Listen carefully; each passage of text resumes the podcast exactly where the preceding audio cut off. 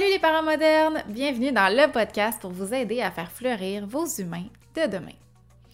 Le complexe d'Édipe, une théorie freudienne encore à ce jour euh, quand même assez controversée, c'est selon Freud le fait qu'un enfant entretient un désir sexuel envers son parent du sexe opposé. Puis là, on parle aussi du complexe d'Édipe inversé pour les enfants qui démontrent un désir sexuel pour le parent du même sexe. Bon. C'est-tu vrai, ça? C'est-tu encore à jour? C'est-tu pas un peu tiré par les cheveux, un désir sexuel pour le parent? Puis, comment ça se manifeste, cette affaire-là? Eh bien, ce que je peux vous dire, c'est que certains enfants vont avoir un intérêt à reproduire certains comportements propres aux relations amoureuses avec un ou l'autre, peut-être même avec ses deux parents. Des comportements aussi qui peuvent être de vouloir embrasser son parent, comme si c'était son amoureux. Euh, un intérêt pour euh, vouloir voir ou même toucher le corps de son parent quand il est nu ou quand il est habillé. Euh, ils peuvent manifester aussi de façon répétée, de, de fait de dire vouloir être l'amoureux ou l'amoureuse de son papa ou sa maman, même vouloir vivre avec lui, se marier avec lui, avoir des bébés avec lui. Est-ce que c'est normal? Est-ce que c'est inquiétant? Et surtout, comment réagir ou intervenir lorsque ça arrive? Ben, c'est de ça qu'on parle aujourd'hui.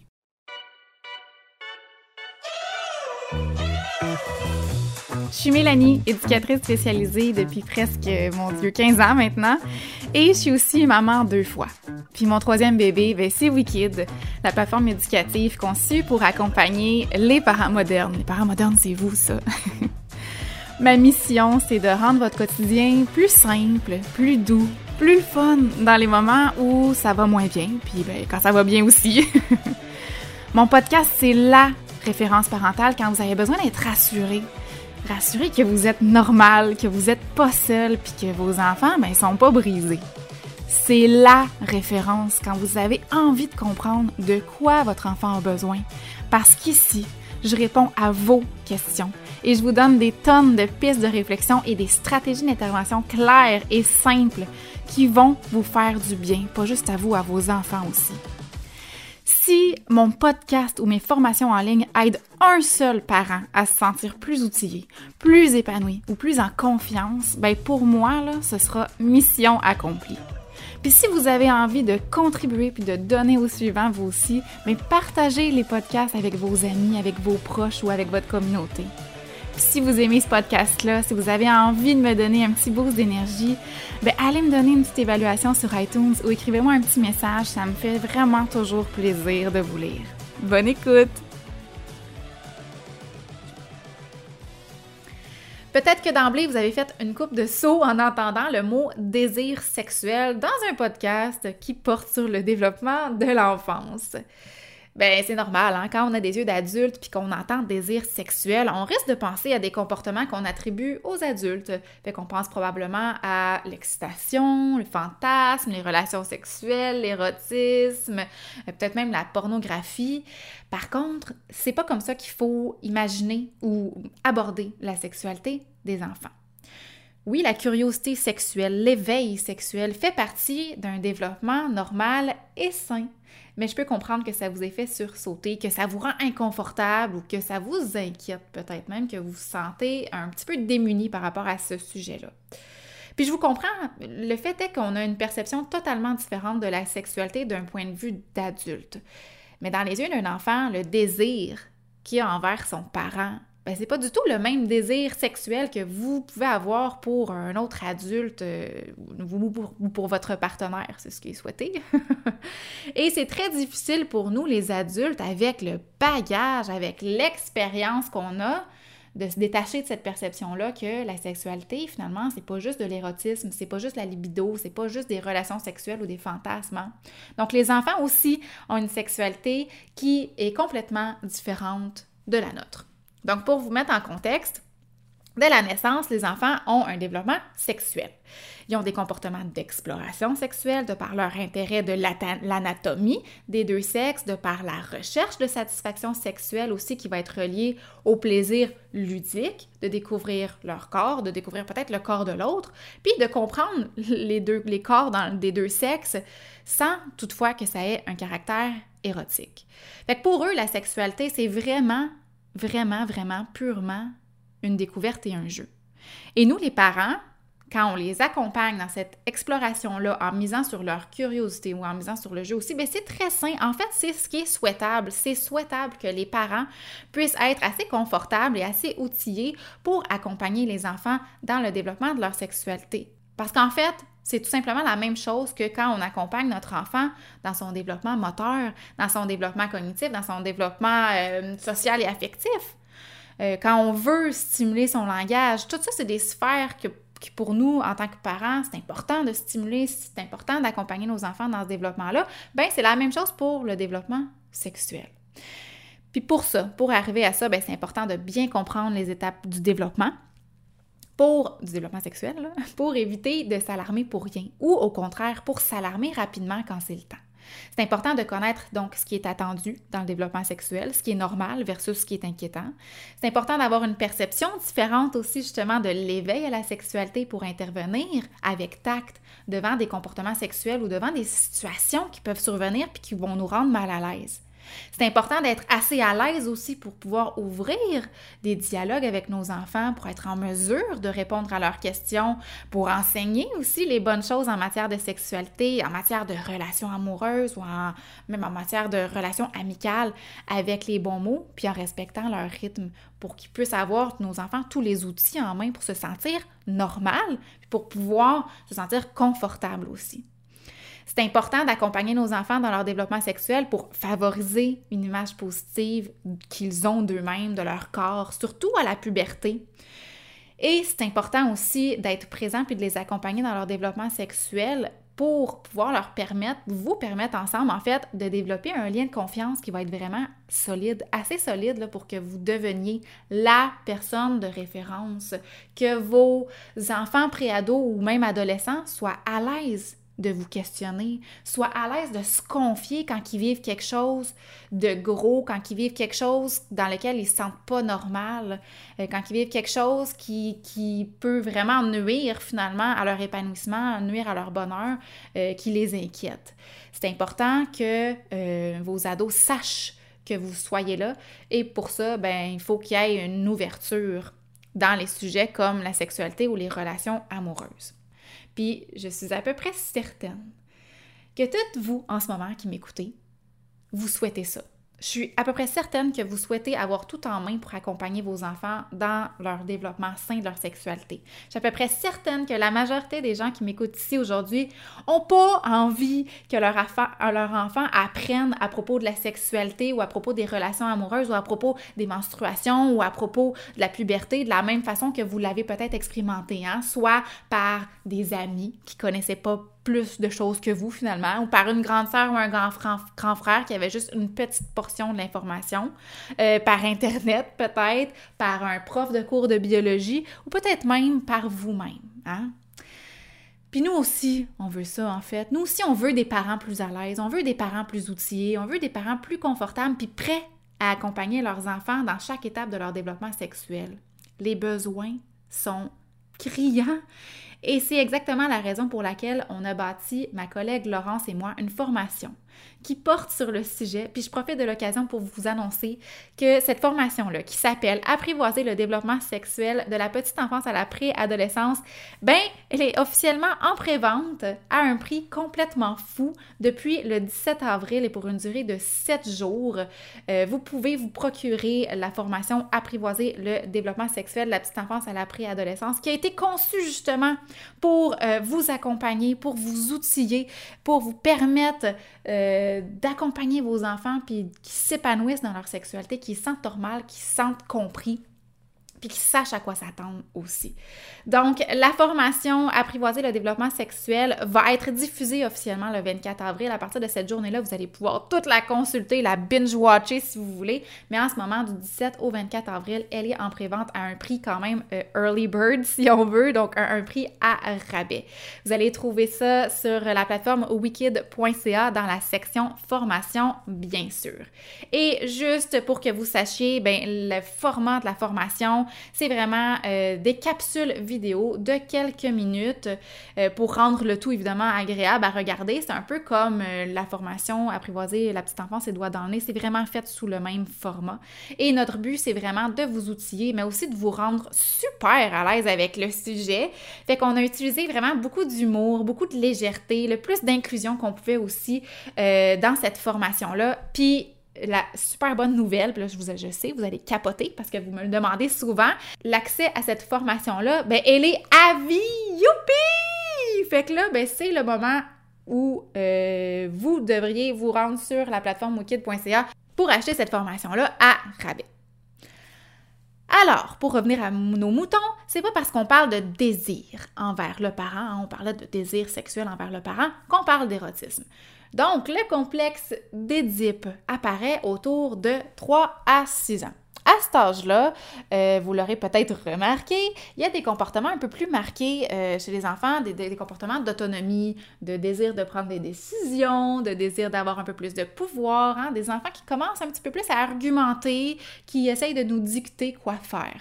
Ça peut être des comportements aussi où l'enfant peut demander à son ami, à son frère ou à sa sœur de faire une niaiserie, en sachant que cette personne-là va être chicanée. C'est une façon un peu pour l'enfant d'avoir un peu de pouvoir et euh, euh, de plaire à l'adulte, hein, parce que lui, il devient l'enfant sage, euh, parce qu'il n'a pas fait la, niaiserie qu'il avait suggérée. Nous, on est en plein là-dedans avec euh, ma plus grande. Il y a aussi des fois des comportements où est-ce que l'enfant, il va de par menace, de genre, si tu fais pas ça, t'es plus mon ami, puis tout ça. Bon. Alors, tout ça, c'est des comportements qui sont normaux. C'est pas du tout fait avec des mauvaises intentions. On est vraiment dans l'exploration des limites et des réactions du parent ou de l'adulte, euh, des réactions qui vont survenir suite à un comportement X. Ça peut être aussi une façon pour l'enfant d'être l'enfant favori du parent au sein d'une fratrie, d'avoir un peu plus d'attention, d'avoir un peu plus d'amour. Ça aussi, c'est un comportement qui est normal et qui est observé chez la plupart des enfants. Vers 4-5 ans, Là, ça devient un peu intéressant. C'est là qu'on plonge un peu plus dans ce qu'on connaît, ce qui est, ce qui est la croyance populaire concernant le fameux concept euh, complexe d'Édipe, en fait. Euh, et là, c'est la période où euh, l'enfant commence à parler de vouloir être l'amoureux ou l'amoureuse d'un de ses deux parents. Parfois aussi, ce qui peut arriver dans certaines familles, ce serait qu'un enfant soutient dit vouloir être l'amoureux de papa et donc de vouloir lui faire des bisous sur la bouche. Euh, ça pourrait être de dire que quand il va être grand, il va habiter dans la même maison avec papa, mais pas avec maman. Il pourrait y avoir une genre de petite rivalité qui s'installe envers l'autre parent. Fait que dans ce cas-ci, où est-ce que je donne un exemple de papa, ben, ça pourrait être une rivalité avec maman. Maman devient la rivale. Euh, ça pourrait être un enfant qui va euh, essayer de séparer les deux parents amoureux. Donc, s'asseoir entre ses deux parents, demander un câlin aussi euh, quand ces deux parents ont des rapprochements, quand les deux parents se font un câlin, par exemple, l'enfant arrive et veut séparer ses parents pour être un peu plus euh, la star. Euh, ça peut être aussi un enfant qui demande à ce que ce soit juste maman ou juste papa ou c'est toi maman qui va faire ci, c'est toi maman qui va faire ça. Et ça peut être une, une belle preuve d'amour, là, que votre enfant veut être votre amoureux ou votre amoureuse. Et d'ailleurs, le choix du parent envers lequel l'enfant jette son dévolu ne signifie, je le mentionne parce que ça me pop en tête, ça veut absolument rien dire sur son orientation sexuelle. Hein. Ça veut pas euh, dire si votre fille est amoureuse de maman, ça veut pas dire qu'elle que, va être euh, lesbienne, pas du tout, ou bisexuelle. Ça veut absolument rien dire à ce moment-là.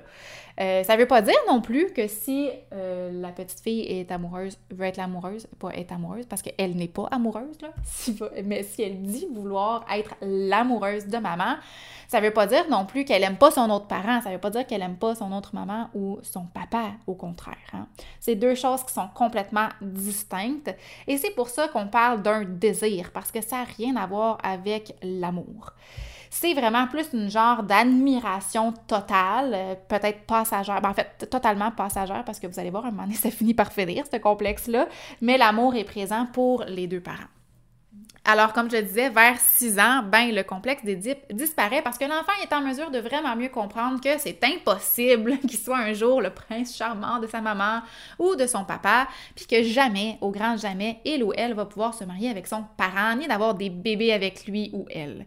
Fait que tranquillement, pas vite, l'enfant acquiert à ce niveau-là, à ce moment-là, en fait, la décentration qui est tout simplement le fait de se détacher de son unique et propre point de vue, parce qu'avant ça, l'enfant, il croit en fait, en fait, il y a une seule vérité, l'enfant, puis c'est la sienne. Fait que tout ce qu'il dit, il croit. Euh, parce que c'est ça, ça lui appartient, puis qu'il est très centré sur lui. Je sais pas si vous avez à la maison des petits obstineux en chef. Moi, j'en ai une, pas pire pantoute, qui a sa propre vérité sur à peu près tout, qui a des théories qui, à mon avis, sont un peu absurde, euh, mais elle, elle se croit dur comme fer, même si on essaie de lui expliquer les vraies choses euh, dans sa tête, c'est comme ça, alors c'est comme ça, comme justement le fait qu'un jour elle va être amoureuse de papa, ça, euh, ça elle peut vraiment se fâcher puis s'ostiner avec nous, même si on est très bienveillant, puis je vais vous expliquer aussi comment on, évidemment, comment on intervient, comment on réagit devant ces propos-là, propos-là. Donc, elle dit qu'un jour, euh, quand elle va être adulte, elle va être l'amoureuse de papa. Elle dit aussi des affaires comme euh, quand on croise une montagne, ça c'est très drôle. Quand on croise une montagne, c'est toujours le mont Offord, même si peu importe c'est quoi le nom du mont, c'est toujours le mont Offord. Et que quand on dit qu'on va à Magog, elle me répond non, c'est pas Tagog, c'est la Gog à grand-maman en parlant de la ville. Et là, on a beau y expliquer que non, c'est le nom de la ville, c'est Magog, il n'y a rien à faire, c'est non, c'est la Gog à grand-maman. Très mignon, mais aussi parfois un peu gossant.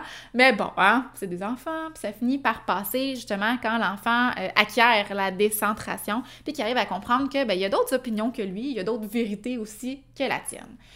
Mais en attendant que notre enfant ait 6 ans, en attendant patiemment, on fait quoi quand il nous dit qu'il veut être notre amoureux, quand il dit qu'il veut se marier avec nous, qu'il veut faire des bébés avec nous? On fait quoi aussi quand il repousse l'autre parent, quand il repousse les autres enfants de la fratrie pour avoir toute l'attention de son parent? Alors, je pense ici que la première étape, c'est euh, d'écouter l'enfant en étant euh, sincèrement compréhensif. Euh, au final, c'est juste, c'est de l'amour, c'est de l'admiration, c'est beaucoup, beaucoup d'amour. Puis c'est un développement, ça fait partie du développement sexuel, puis c'est normal. Puis il y a aussi une partie de limite cognitive par rapport justement à la décentration que j'expliquais. Fait qu'à ce moment-là, il faut vraiment, vraiment être patient. On peut, on peut se mettre à la hauteur de l'enfant, puis lui dire, moi aussi, je t'aime beaucoup, mais j'ai un amour différent pour toi que pour papa, ou maman. Toi, t'es mon enfant, je vais toujours t'aimer, je vais toujours te protéger, puis je vais toujours avoir un amour bien spécial pour toi, tout comme j'aime ton frère, j'aime ta sœur avec un amour aussi bien spécial. Mais mon amoureux ou mon amoureuse, c'est papa ou maman. Bon, OK, là, j'essaie d'avoir j'essaie d'avoir une communication inclusive. c'est important pour moi. Je veux que tout le monde se sente concerné et inclus. Euh, mais je pense que là, vous comprenez mon intention, hein, tout le monde. Je veux pas faire de discrimination envers personne, envers n'importe quel contexte euh, ou identité de genre. Euh, puis maintenant que c'est dit, si vous me permettez, je vais arrêter de, répéter toutes les possibilités, puis je vais m'en tenir à, juste, euh, mettons, mon expérience à moi quand je parle, OK? Alors, on peut expliquer calmement, en étant à la hauteur de l'enfant, qu'on a juste un amoureux et que mon amoureux, ben, c'est papa. On peut dire plus tard, toi aussi, tu vas avoir un amoureux ou une amoureuse. Là, on peut être inclusif quand on parle à nos enfants pour qu'ils soient ouverts qu'ils se sentent aussi accueillis, peu importe leur identité ou leur orientation sexuelle. Bon, OK. Alors, avec ton amoureux ou ton amoureuse, ben, tu pourras lui faire des bisous sur la bouche, des câlins comme avec moi, comme moi je fais avec papa. Accueillez votre enfant puis ce qu'il vous dit, mais maintenez votre limite. Parce que c'est pas parce que votre enfant insiste pour vous donner un bisou sur la bouche que vous devez le laisser faire. À moins que pour vous, ce soit comme ça que ça se passe. Je sais que, c'est différent dans chaque, famille. Je sais qu'il euh, y a des gens peut-être qui font encore ça, qui donnent des bisous à leurs enfants sur la bouche. Je vous juge pas. C'est juste que, euh, mettons, dans un monde idéal, ce que, je, ce que je suggère, c'est de tracer une ligne entre les deux pour éviter des confusions. Si jamais pendant que vous êtes euh, enlacé avec votre, votre conjoint ou votre conjointe, votre enfant veut vous séparer, ou si vous êtes collé avec son frère ou sa soeur, par exemple, ben, puis que votre enfant veut vous séparer, ben, on peut expliquer à l'enfant que, ben, c'est mon petit moment à nous, c'est notre moment d'amoureux, euh, puis après ça, ça va être à ton tour, ou peut-être qu'il n'y aura pas le temps pour que ce soit ton tour. Fait qu'on peut juste expliquer, on n'a pas besoin de justifier autre que ça, là. on peut juste expliquer que, ben là, c'est notre moment d'amoureux. Euh, c'est aussi très possible que vous faisiez, vous faisiez un bisou sur la bouche, puis qu'ensuite votre enfant essaie de vous donner aussi un bisou sur la bouche ou vous demande un bisou sur la bouche. Fait qu'encore une fois, ben, on mentionne notre limite, puis on explique que moi et papa, on se fait des bisous sur la bouche parce qu'on est des amoureux. Toi, t'es mon enfant. On peut se faire des bisous sur la joue, sur le front, sur le nez, sur le coude même. Je peux te faire une attaque de bisous? Puis là, ben, une fois que l'enfant dit oui, on peut lui faire une attaque, plein de bisous partout, sauf sur la bouche. Et voilà, je pense qu'on peut donc très euh, facilement incorporer de l'humour, du jeu. Tu sais, ça n'a pas besoin d'être stiff, ça n'a pas besoin d'être ferme et, plate. Je veux dire, ça peut, faut que ça soit ferme, mais je veux dire, ça n'a pas besoin d'être sévère et plate. On peut quand même utiliser l'humour, euh, être souriant, puis tout ça. Euh, l'humour à, parcimonie, je vais vous expliquer pourquoi. Vous allez comprendre pourquoi plus tard. Mais de la façon que je l'ai montré, c'est très simple parce que le but, en fait, c'est de les rassurer, c'est quand même de rendre tout ça agréable puis de leur faire comprendre que c'est pas parce qu'on les aime différemment que notre amoureux ou notre amoureuse qu'on les aime moins, que c'est pas parce qu'on fait un câlin ou un bisou à notre amoureux ou à notre amoureuse euh, que puis parce qu'on le fait pas à l'enfant qu'on l'aime moins. Fait que c'est vraiment de, l'expliquer ça simplement dans des mots qui sont adaptés à l'enfant. Avec beaucoup de patience aussi, parce que ça va être des discussions qui risquent de revenir beaucoup. Autre petit truc, essayez de varier. Quand vous voyez là, que votre enfant il, vit un complexe de dip puis qu'il a beaucoup de, qui est vraiment euh, souvent enclin à aller vers qui, est souvent tenté d'aller vers un seul parent, là, qui est en admiration avec un parent plus qu'un autre, essayez de varier puis d'impliquer les deux parents dans la routine de l'enfant. Ça peut arriver euh, en fait, ça arrive souvent où est-ce que ma grande, puis ma petite aussi, là, par imitation, euh, le fait. Donc, euh, il demande beaucoup, beaucoup, beaucoup que ce soit maman. Hein. Maman, c'est toi qui m'essuie les fesses. Maman, c'est toi qui viens me chercher à la garderie. Maman, c'est toi qui s'assoit à côté de moi. Puis ça devient un peu comme des ordres. Hein. Puis c'est toi, maman, qui va faire ça, puis pas papa. Puis des fois, on peut s'obstiner, puis bon, bon, faut vraiment que je mette ma limite parce que si je, je m'en tenais à ce que mes enfants me disent, ce serait moi qui ferais tout dans la maison. Ah là là, ouais, euh, ça peut être un peu lourd.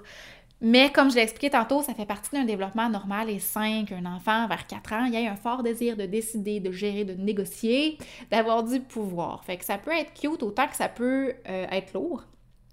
Et que ça peut aussi être tentant de dire OK, d'accord, c'est bon, c'est moi qui vais y aller, c'est moi qui vais t'essuyer les fesses, c'est moi qui vais aller chercher ce soir pour sauver la crise du siècle quand il est 6 heures du matin acheter la paix, hein, comme on dit, euh, parce que souvent c'est pas mal plus facile de dire juste oui puis de le faire que de gérer la crise.